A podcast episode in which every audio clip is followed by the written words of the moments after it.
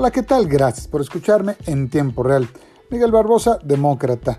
Este martes, el gobernador Miguel Barbosa envió su segundo informe de gobierno al Congreso del Estado que comanda Gabriel Biestro.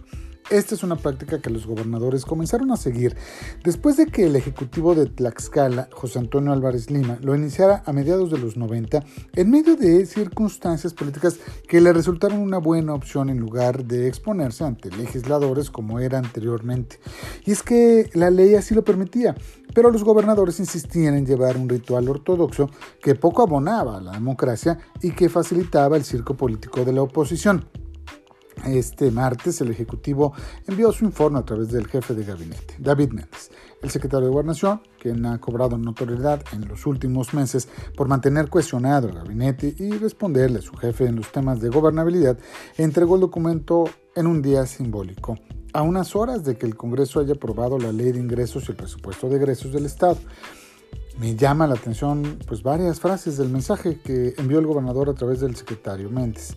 Uno, destacó un modelo de gobierno austero, honrado, cercano a la gente, con rostro humano y que tiene como esencia la participación ciudadana. Dos, también resaltó el esfuerzo por recuperar la seguridad pública, exigencia generalizada.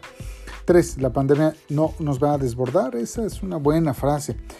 4. También puntualizó que su gobierno aplica la ley, no simula y enfrenta de manera directa a los criminales.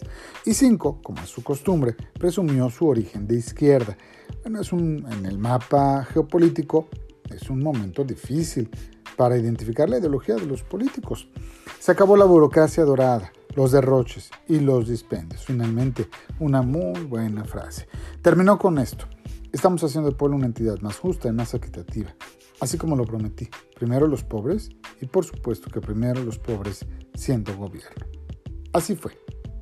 Así fue el discurso, el mensaje pues que envió el gobernador ante los legisladores y para sin duda los ciudadanos. Muchas gracias. Nos escuchamos mañana en tiempo real.